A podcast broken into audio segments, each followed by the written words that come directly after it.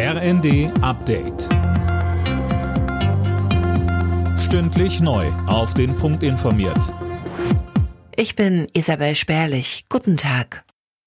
Der ukrainische Präsident Zelensky sieht die Truppen seines Landes auf dem Vormarsch in den besetzten Gebieten, trotz der heftigen russischen Raketenangriffe.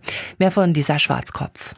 Zelensky sagt, die ukrainischen Streitkräfte seien durch russische Angriffe auf die Infrastruktur nicht aufzuhalten. Moskau befürchtet auch einen Angriff auf die besetzte Stadt Cherson.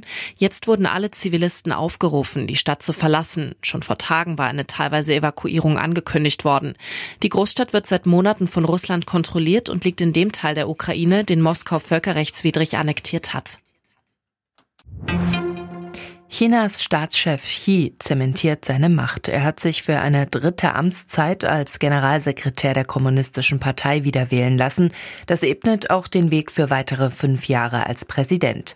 Xi hatte die bisher geltende Begrenzung auf zwei Amtszeiten schon vor Jahren abgeschafft.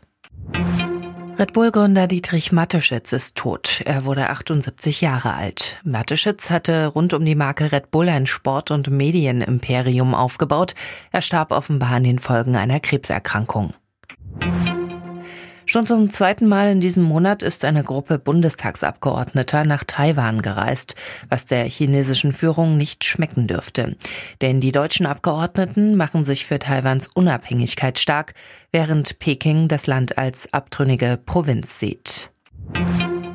In der Fußball-Bundesliga hat Schlusslicht Bochum heute Nachmittag Tabellenführer Union Berlin zu Gast. Am Abend steht dann das Kellerduell Hertha gegen Schalke an. Alle Nachrichten auf rnd.de